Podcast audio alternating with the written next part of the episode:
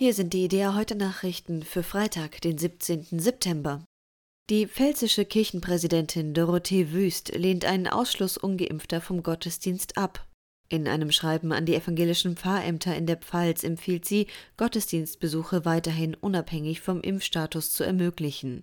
Die frohe Botschaft von Liebe und Barmherzigkeit gelte allen Menschen. Die seit kurzem in Rheinland-Pfalz geltenden Regeln erlauben mehr Freiheiten für Geimpfte und Genesene vor Ort. Auch deshalb empfiehlt die Kirchenpräsidentin weiterhin eine Impfung.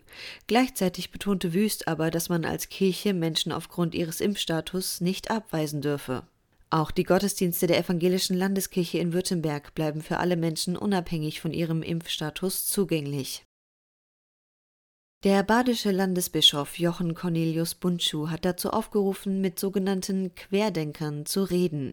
Es sei grundsätzlich der Auftrag der Kirche, mit Menschen im Gespräch zu bleiben, betonte er gegenüber IDEA.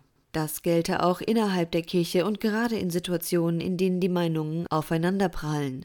Entscheidend für die Zugehörigkeit zur Kirche Jesu Christi sei nicht eine bestimmte Position zu aktuellen Fragen. Es komme vielmehr darauf an, als Getaufte in Jesus Christus einen gemeinsamen Grund zu haben. In den Gemeinden gebe es da viele Gespräche. Auch er selbst habe schon mit Personen diskutiert, die sich nicht impfen lassen wollen oder Angst hätten, dass ihre Freiheit unangemessen eingeschränkt werde. Es gehe bei diesen Debatten immer um Abwägungen.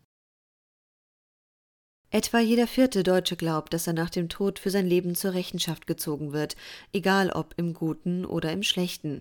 Das ergab eine repräsentative Umfrage des Meinungsforschungsinstituts INSA im Auftrag der katholischen Zeitung Die Tagespost. Mit 41 Prozent glauben vor allem freikirchliche Christen, dass sie im Jenseits einmal Rechenschaft ablegen müssen.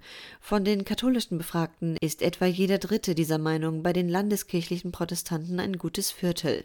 Am stärksten verbreitet ist dieser Glaube bei Muslimen. Von ihnen ist fast jeder Zweite überzeugt, dass er einmal zur Rechenschaft gezogen wird. Die EKD-Kammer für weltweite Ökumene hat eine Orientierungshilfe zur Pfingstbewegung herausgegeben. Die Broschüre solle zum konstruktiven Dialog mit den Pfingstkirchen ermutigen, erklärte die EKD-Auslandsbischöfin Petra Bosse-Huber. Der Text gebe einen Überblick über die Entstehung und die Ausprägung von Pfingstkirchen.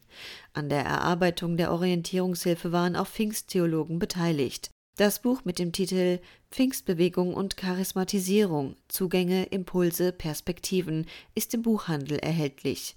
Auf der Internetseite der EKD kann man den Text außerdem kostenlos herunterladen. Für Papst Franziskus ist Abtreibung Mord. Das erklärte er vor Journalisten am 15. September auf dem Rückflug von Bratislava nach Rom. Zuvor hatte er eine viertägige Reise nach Ungarn und in die Slowakei unternommen. Wer eine Abtreibung durchführt, tötet, sagte der 84-Jährige wörtlich. Er verwies darauf, dass schon in der dritten Schwangerschaftswoche alle Organe angelegt seien. An Abtreibungsbefürworter gewandt, fragte der Papst, ist es richtig, ein Menschenleben zu töten, um ein Problem zu lösen? In Deutschland werden jedes Jahr nach offiziellen Angaben rund 100.000 Kinder abgetrieben. Dieses Angebot ist spendenfinanziert. Mehr Nachrichten finden Sie jederzeit auf idea.de.